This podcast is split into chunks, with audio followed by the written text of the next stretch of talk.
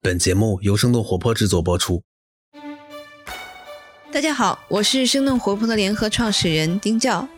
可能和大家一样，最近在硅谷居家隔离的我，也每天都在思考一个问题：我们是不是已经进入了经济大萧条？美国两万亿美元的救助方案，成为历史上最大规模的经济刺激计划。人类作为共同体，正在经历着前所未有的全方位挑战。对比二零零八年的金融危机，我们怎么理解系统性的风险？怎么来应对崭新的全球市场环境？对科技行业的影响又在哪里？这一期的嘉宾会和我们一起来讨论。另外，我们在周六早上的十点会有一个直播的读书分享会，我们会一起来探讨一九二九年美国经济大萧条及其影响。如果有兴趣的朋友，可以加我们的微信小助手生小音，拼法是 S H E N G F M 一数字的一。来获取参加的信息，那么就请享受今天的节目。欢迎来到生动活泼传媒旗下《硅谷早知道》第四季。这个世界因科技创新而巨变，那就请和我们一起在最前线观察科技创新所带来的变化、影响和机遇。Hello，大家好，今天的嘉宾是 Vincent 朱。Vincent 朱是在纽约的一家经济咨询公司任职。今天我想请他来跟我们聊一下，最近其实美国这边在疫情的情况下面，不管是美联储还有这个美国政府都有不同的刺激政策，到底对市场的这个情况是怎么样反应的，然后有什么样的影响？Hello，Vincent，欢迎你做客我们硅谷早知道。你好，Dan，啊，很高兴来到这个节目。要不然我们先来这个盘点一下最近的几个政策吧。最近呢，其实市场上上上下下的非常的，也算是我们见证了历史吧。活久见是十天以来，然后四次熔断。昨天其实是就在我们录节目之前吧，又是一九三三年以来最大的涨幅，一天就涨幅了超过百分之十一。要不然，Vincent，你先帮我们讲一讲这几次的这样的一些波动到底是一个积极的影响吗？就积极的一个反馈吗？我觉得这个我还是开头引用一下，呃，革命导师列宁的一段名言啊，There are decades when nothing happens, and there are weeks when decades happen，就是说。我们可能就是说，有的时候坏事儿也好，好事儿也好，发生的都特别突然。美股可能在过去的两年，每年大家都说哇，这个又是创历史新高了，那这个盛极必衰，呃，明明年会不会要往下调整啊？然后每年哎说，大家好像觉得这是不是已经变成了一个新常态了？是不是股票？一直都会往上走，不会往下走。那当然，不管是从常识还是从这个呃历史经验上来说，这都是不可能的。但是如果有任何的历史经验的话，就是说这样的事情它要么不发生，但是发生起来通常啊速度就特别快。那好在我相信。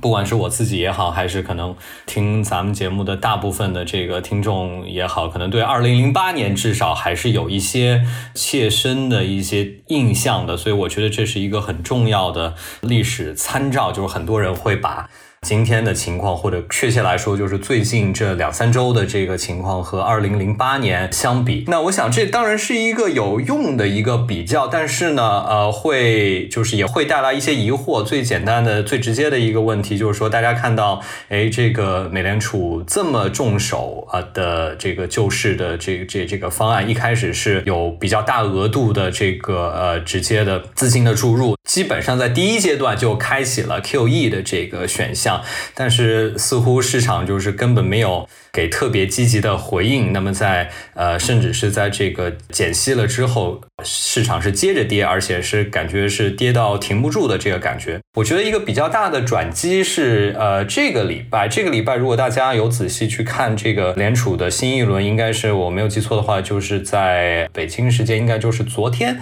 我们看到的这个新一轮的就是 extensive measures。这里面呃比较广泛的一个一个救市的或者说支持市场的举动，这里面有几个呃比较大的不同吧。第一个就是说，呃现在的美联储是没有一个数字指标了，基本上就是说，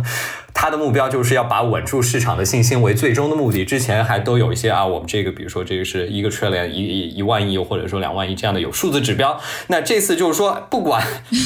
whatever it takes。不管要花多少钱，不管要这个进行多少的资金的注入注入，我们都做好了准备。这是一个非常怎么说呢？非常支持的一个一个举动。那另外一个呢，也是在这一轮里面的一个新的工具，就是呃，联储推出了一个直接购买呃这个债券的一个工具。那其实这个还是在技术上还是比较重要的，因为呃，我相信很多人也观察到了，其实美国这一次的这个问题和二零零八年最大的一个区别就是说。零八年是一个金融危机，它开始就是一个金融危机，然后再逐渐的传导到了实体经济。而我们今天面面对的情况是一个反过来的一个逻辑，我们首先看到的是一个实体经济的问题，因为这个这个新冠疫情的影响，实体经济就是。不是因为资金的问题，而是就是因为它没有办法工没有办法运转了，商店没有办法开门，工厂没有办法开工，然后工人没有办法上班，然后还要带来很大的这个人力方面的这个成本。所以说呢，这个大家对于公司的这个盈利就直接就是进行了一个巨大的调整，然后因为你的估值调整了，所以在。反过来带动你在市场上就开始去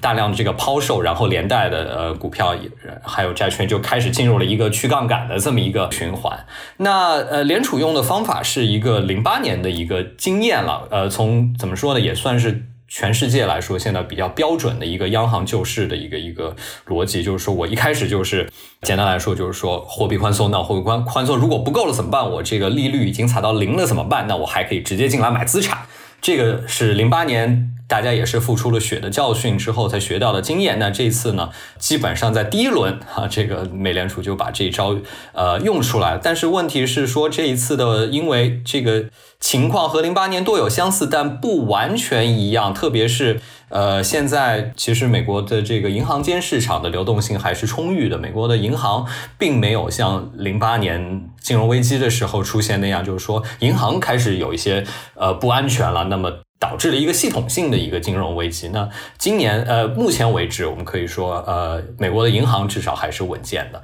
那么没有出现一个系统性金融风险的。套用中国央行经常喜欢说的。没有出现系统性风险，这这在美国应该是一个比较事实的一个一个判断。但是，呃，股票和债券的这个去杠杆或者说一个通缩的预期还是很强的。但是，零八年之后呢，因为法律上的美国进行了调整，就是它加强了金融监管。那出于这个防火墙的考虑，它呃设计了，比如说一零年的这个 Dodd Frank。这个奥巴马时代通过的加强金融安全的这个措施，就是说防止银行间的问题传导到股票和债券市场。那么反过来，在今天它造成的一个问题，也就是你这个钱进入了银行间的市场，虽然说银行它并不见得差钱，但是它这个钱也不能够流到股票和债券市场上。所以我们看到，不管是这个前两轮宽松之后，股票和债券仍然在跌跌不休的这么一个状态。但是这个礼拜呢，这个联储的一个新的举措就是说，它直接的干预到了呃债券市场。那么这个还是很重要的一个支撑的举措。因此，我们看到目前为止吧，市场反回了一下。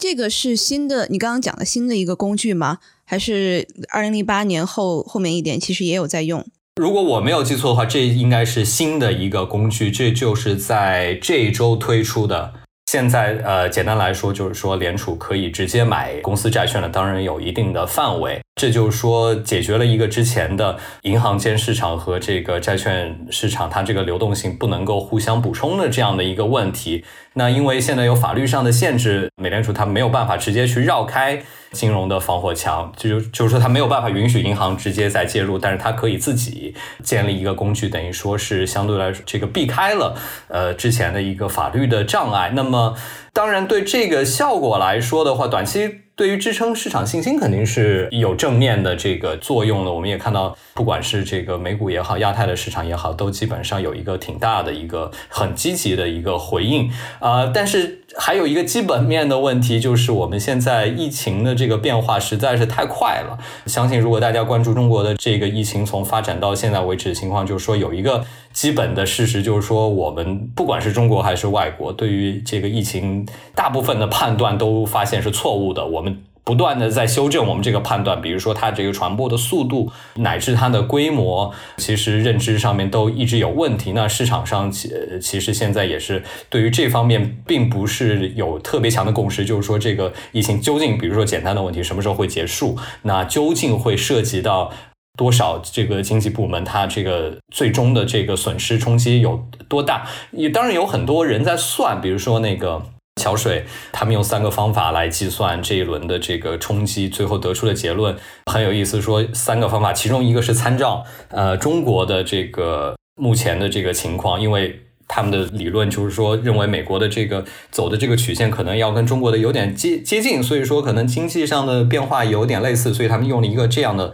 参照。最后算出来结果呢，这是呃桥水的这个结果，就是说基本上都说是不考虑任何的干预的话，在四万亿美元左右。那么他们做出的预测就是说，呃，如果在没有货币和财政干预的情况下，今年的美国增长是一个衰退百分之六的一个情况，其中在第二季度可能会出现。一个两位数的一个一个衰退，那当然，实际上我们现在看到了这个呃，联储其实有一个非常快速和果断的一个救市的措施。那么国会那边啊，其实这个这个拨款法案也在讨论当中。现在市场的一个预期就是说，应该最终这个财政拨款会呃还是会推出的，而且可能规模并不小。相信从这个这两方面来说，会起到一个支撑的一个作用。对我们早上，你们的晚上嘛。我刚刚起来的时候，就是看了个新闻，是二十分钟前，这个已经国会已经通过了，确实也是这个两万亿美元的这样的一个财政刺激，也是分好几好几个方面吧。一个是每个美国公民，然后基本上他有个这个应该是七万五这个个人或者是十五万的这个家庭收入以下吧，然后每个人都能拿到一张这个支票，大概是一千两百五十美金吧，我可能还再去查一下。对于大企业大概是五千亿。对于小企业是三千五百亿这样的一个财政刺激，这个其实一直已经讨论了两个多星期了吧，不止了。然后基本上在过去的两天，其实给这个股市也是增加了一些信心吧。然后今天刚刚通过，我觉得今天我刚刚看了一下这个道琼斯指数，在昨天的增长的这个基础上，今天还在继续在增长。确实像你说的，我们现在在一个非常未知的一个时刻，真的不知道下一秒会发生什么。我比较同意的一个分析的逻辑就是说，当如果说当我们呃，特别是在市场当中做交易的这个朋友，如果能够看到底部的时候，通常意味着也就是开始恢复，或者说乃至是反弹的开始。那么之前呃一直就是说感觉自由落体式的下坠，很大的一个原因，在我看来就是大家判断不到这个事情会坏到什么程度。那么，美联储虽然说一开始有一个非常积极、强力的介入，基本上就像像打扑克，你才出一对三，对方就已经把王炸给炸出来了，你就会觉得，哎，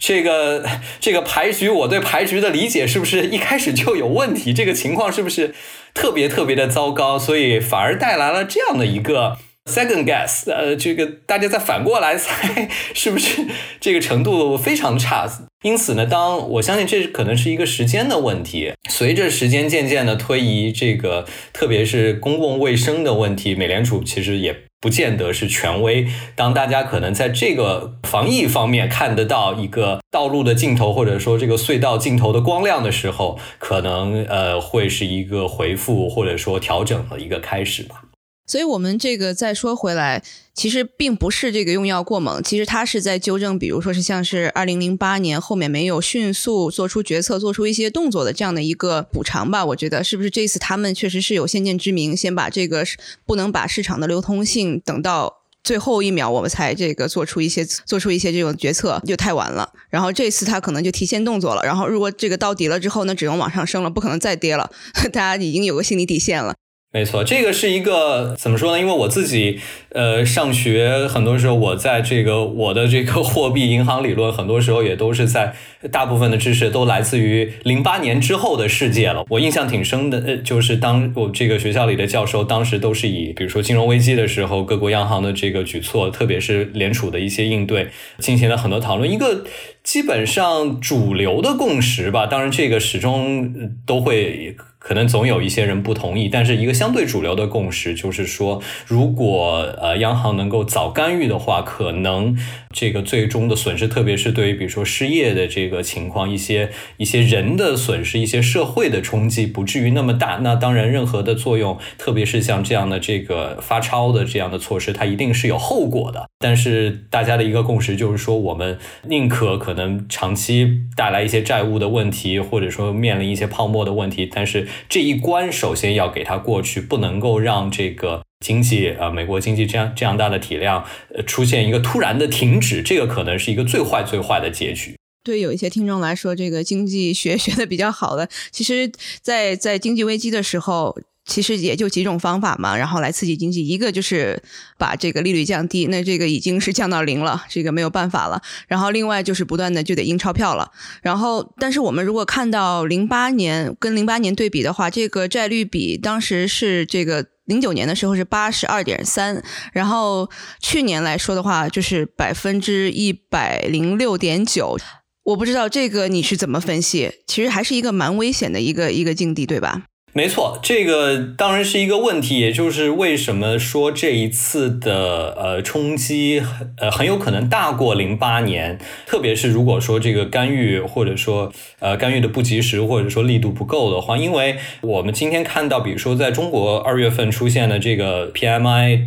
采购经理指数，就是说它是一个呃先行的像经济活动的这么一个数据，它出现的情况就已经差过了零八年最差的时候。也就是说，我们考虑今天，如果说中国和美国是世界上世界经济的这个两大引擎支柱的话，那美国的债务率已经高过在在这次之前已经高过这个金融危机的之前的情况。所以说，当然美国的这个债务的这个机制和它的逻辑不是特别一样，呃，有一些特别的地方。但是，呃，基本上来说，你这个树不可能长到天上去，你的这个债务越来越高，总是越来越危险的。所以说呢，这个财政的空间乃至于货币。币的这个空间肯定是比零八年要更小。那在中国这个情况又就尤为明显，就是说，呃，大家也很多人，呃，包括市场上有很多人在有一个揣测，就是说，零八年的时候中国。推出了四万亿的著名的这个四万亿的这个计划，当然当然名字叫四万亿，实际上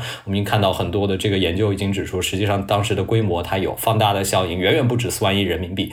那么中国当年的刺激计划可以说在某种程度上面。支撑了呃全球的这个复苏，包括美国的复苏。那很多人也把目光这次也会投向中国，说，哎，那中国这一次会不会再来一次零八年的这个大规模的这个刺激，然后再来拖全球经济一把呢？那其实按照我刚才这个逻辑，就是说美国的情况是这样，中国的情况可能呃有过之而无不及，就是说一个呃，特别是中国现在的这个财政的空空间，从特别是从地方债的这个角度来说。比零八年要小得多，然后可以说从零八年之后，中国的金融体系，特别是银行市场，呃，如果银中国的银行如果以这个资产来衡量的话，可能在十年的时间里面，规模翻了有超过四倍了吧？那么就就是这是一个后面是一个急剧加杠杆的过程。因此，前两年开始去杠杆，那么问题是说，现在杠杆仍然在一个虽然说上升的速度不是那么快了，但是仍然在一个比较高的位置。那意味着你要往继继续往下踩油门的空间，那肯定是不如零八年的。因此，呃，可能今年或者说这一次，呃，要寄希望中国来当这个这个白色骑士来拯救世界是不太可能的。这样听起来，其实中国和美国都在零八年的金融危机之后学习到了很多，然后也把当时的一些这种学习到的经验，现在正在应用起来。那中国这一边，你能预期到的，我们可能会有什么样的一些刺激政策呢？我觉得一个比较指标性的事件吧，如果大家比较关注新闻的话，大家会注意到，昨天或者说这个礼拜周一的时候，呃，中金这个比较有代表性的这个国家队公司了，那么。中金发布了一个今年中国经济的预测，他们是把二零二零年的增长目标，呃，增长的这个预测从之前的六点一一次性的砍到的二点六，这个可以说是还是一个挺震惊的一个消息。特别是我觉得它有很大的象征性，因为大家会想到，呃，中国通常是在三月份的这个两会宣布一个，就是说今年。经济的增长的目标，那么大家会通过这个目标去倒推，那么要达到这个目标，比如说中国的这个财政需要支出达到什么样的程度，货币或需要达到什么样的程度。那今年因为这个疫情的关系，呃，两会是推迟了，到目前为止我们也不知道什么时候要召开，所以说我们今年为止缺乏这样的一个指标。但是我觉得中金的这个预测非常有代表性，就是这意味着中国今年推出大规模财政计划的可能性变得非常小了，因为。就是如果说我们认为它是一个半官方的一个讯息的话，如果增长的预期已经大幅的调低的话，那就意味着不太可能出台特别强力的这个救市的这个计划，这也是非常逻辑的，因为确实中国特别是财政方面。财政方面的空间，呃，非常非常的小。很多地方的这个政府，有一些地方政府，我们注意到去年其实已经开始出现了一些需要卖出一些呃国有资产来收回资金的情况了。那虽然说很多人也在喊基建，有很多这个经济学家也在呼吁说是不是应该推基建？那可能他们看到的是零八年的这个四万亿的情况，那当年其实很多钱都花在了呃基建上面。大家可能印象比较深刻的就是中国的。这个高铁很多的这个项目，包括当年的一些电信，那个时候还是四 G 的落地吧，应该我没有记错的话，就是在那个前后在加速的，就是说官方推动了很多大金额的基础设施的建设。但是今年来看呢，就是说一个指标是说地方政府的呃新增的债券，不管是专项债还是一般债，那呃目前来说，我们的估计是可能。跟呃年前或者说在新冠之前的估计没有太大，不会有太大的区别，因为你的债务上限已经卡住了，除非那除非这里有可能有一个 wild card，就是有一种比较呃一一种跳出现在情况之外的情形，就是说如果出现。大规模的呃中央或者说财政的这个分税的改革，如果地方财政的这个收入能够大幅增加的话，那么还是有可能。但目前为止暂时看不到这样的迹象，所以说我个人的判断是，呃，今年的这个中国这边肯定是没有四万亿了。那呃小幅度的这个支出会有一些，但是绝对不足以到呃肯定是不是零八年那样的情形了。嗯嗯，这个美国这边在狂加杠杆，在发钱，那中国其实是没有太多的这种工具能够加杠杆的，是吧？要加杠杆也行，但是凡事都是有后果的，就是说，呃，看这个，就是借的钱总是要还的，你今天。加的杠杆可能总是有一年要去的杠杆，那大部分人可能在加杠杆的时候都很开心，但是到去杠杆的时候，你就不知道这个 这个击鼓传花，这个传到谁那儿了，那落在谁的头上？你如果正好你的行业或者说你你的这个生活是生活在去杠杆的年代当中的话，那可能不是一个特别好的一个生活体验。所以说，这个政治人物，比如说特别是。在美国，我看到的这个呃，川普他减税，或者说是呃增加财政的支出，或者说是让联储每天催着联储要减息，这都是特别积极，因为。通常来说，我觉得可能轮不到他来还钱，所以说他不用担心这个问题，啊，但是这对于后面接班的这个政治人物来说，可能会是一个棘手的问题。其实我们今天看到的美国的呃中中美其实都有一点类似，就是说为什么今天的加码的空间那么小？其实很大程度上是因为我们从零八年的这个刺激的状态当中，一直都没有完全的复原，就是这个。零八年之后，联储一直都是处于一个低息的状态。那么去年开始，终于开始有一些迹象，大家都觉得，哎，终于要回复一个正常的货币政策了。结果，哎，出现了一不稳，经济出现了一些不稳之后，联储马上半途的反悔了，这也是挺罕见的，就发现非常非常的鸽派的这样的这个做法。那客观上也造成了，就是说你这个油门一直是踩的那么。底的话，那就没有办法在真正可能需要在生死关头的时候，你的空间就变得非常小。对，因为这个经济是有周期的嘛，一般我们来说是五到八年，它有这个加杠杆也有去杠杆。那其实过去的大概可能在，因为我自己了解比较这个多的，肯定是在一级市场，然后风险投资这一块儿。这一块基本上是去年市场是比较差的，然后很多基金这个都是融不到钱的。我们可能在美国这边，在硅谷这边也是一样的，在一一四年开始吧，然后是硅谷这边其实涌现了非常多的中资中国资本，然后不管是直接来投资，或者是投资一些这种美国的基金。到了二零一七年、一八年，然后这个数字就是不断的在减小，甚至有一些这种大的一些国资的这种基金，然后都已经撤出硅谷了。这个应该也是体现了这样的一个去杠杆的过程当中对一级市场的影响吧。对，没错，这个我觉得在中国还是非常呃有呃有代表性的，就是中国的海外投资的一个退潮，特别是在一五一六年之后，其实我们就注意到，在海外直接投资 FDI 这个层面就已经开始出现退潮了。那 VC 的话，应该比较明显的是，因为我们自己有追踪这一块的数据，比较明显的就是从一八年是到了一个历史的高点，呃，然后从去年开始就是很明显的一个回落。比 FDI 的这个趋势略微的滞后一些，但是总的逻辑是相似的，因为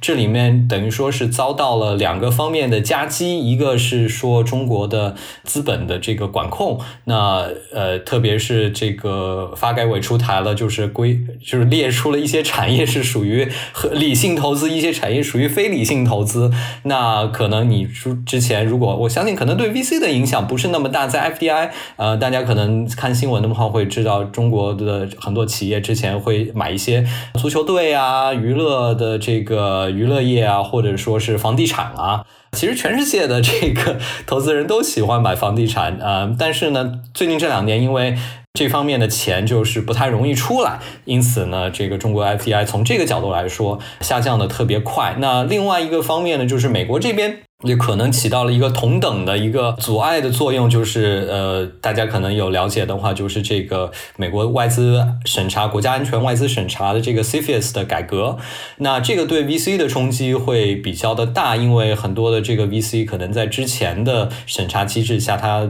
因为达不到百分之十的这个门槛，所以说它不需要，它不会被呃审查给有覆盖到。那新的这个规则呢，变得非常的宽，即使你是被动的投资也。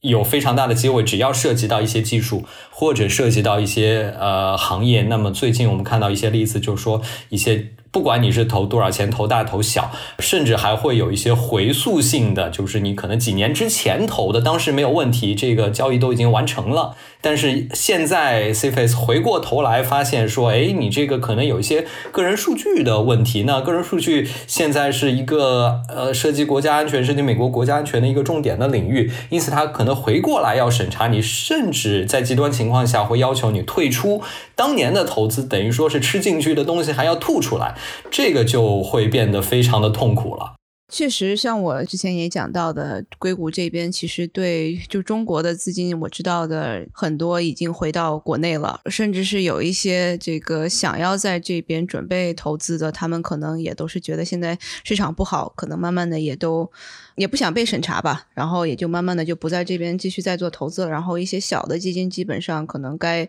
该退出已经都退出了。呃，我觉得剩下的一些 VC 基本上可能是他们的 LP 的 base 一般都是在美国的比较多。如果是全中资的话，在这个在美国这边是非常困难的。我们我们刚刚其实讲了很多的是从这个政府层面的这样的一些的这个刺激政策，然后像是这种这种大企业，他们因为现金非常充沛嘛，所以他们也在给一些这个小企业做一些这种刺激的这样的政策，来保证这个经济不会太糟糕。Facebook 其实也，它出台了一系列的这样的一个给小企业，然后一些这种广告方面的这个补助，然后包括有这个一亿美元的这样的一个这个不是贷款了，它就是一个这个资助。其实我们如果看美国的这些科技公司的话，现在涨的这个。现在正在在这种环境下还在涨的，像是亚马逊，然后 Netflix，然后 Zoom。Netflix 肯定啊，我刚才 我刚才就在想说，Netflix 真的是真的是没有理由不涨哈。但当然这个我必须得强调，本节目不构成股票建议哈，大家千万不要听我的话买股票。但是我这个纯粹从这个 菜场菜场经济学来说，我真觉得这个 Netflix 真的是没有没有没有可能不涨。所以大家都每天都待在家里，那可能除了 Netflix 之外，啊，我不知道这个咱们节目上能不能说，还有一个著名的这个网络视频网站，可能这段时间也是应该是流量非常的好。那个我最近是看到迪士尼他们正在欧洲开始 launch 他们的迪士尼 Plus 这样的一个一个服务，就是他们是用来跟 Netflix 竞争的在线的这个视频服务，所以他们选择在这个时间来来开始他们在欧洲市场，我觉得也是一个非常好的契机。对，前提当然前提是你这个开展新业务的话，我觉得不如你加强已有的业业务那么简单，因为最直接的一个问题，你现在这个人员的旅行，你的商务可能都会受到比较大的限制，除非你所有的问题都能够通过 Webinar 解决。我我我觉得目前为止可能还没有，咱们还没有到所有的问题都可以通过 Webinar 来解决的程度。对，反正除了这个在线的这个内容方面的提供商之外，然后在线这个工作的这些软件公司也开始在增长。像我刚才说的 Zoom，然后这个 Slack，包括像是这种线下的这个送餐的，因为因为 Uber 有 Uber Eats 嘛，然后呃，我们再加上这个 Lyft，然后他们其实都有不同程度的这个增长。然后 Tesla 最近我不知道是不是因为他们说他们也可以做呼吸机，然后也增长了这个不少。这个在在股票市场上表现也不错。那我们如果要看的这个跌的，现在是 Facebook，然后是谷歌，然后是苹果，然后是 Microsoft，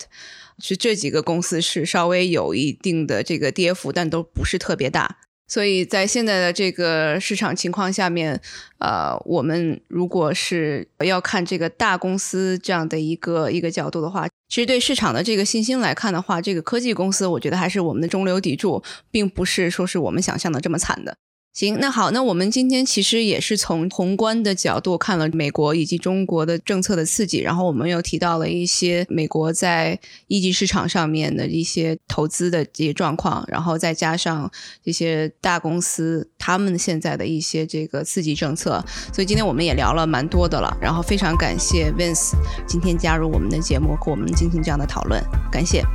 谢谢大家，谢谢。今天的节目就到这里。这期节目除了主播和嘉宾的努力，也感谢我们团队的迪卡布里辛和 Luke，他们在最短的时间内完成了节目后期制作。还感谢小爱，小爱帮忙把音频上传到所有的平台。他同时也是生小英这个账号背后的小伙伴。请大家也在您所喜爱的音频平台上订阅《硅谷早知道》新的一季，关键词是《硅谷早知道》第四季，或者帮我们点赞打分。如果觉得节目有价值，也请转发给您一两位朋友们。也请大家继续关注我们之后的报道。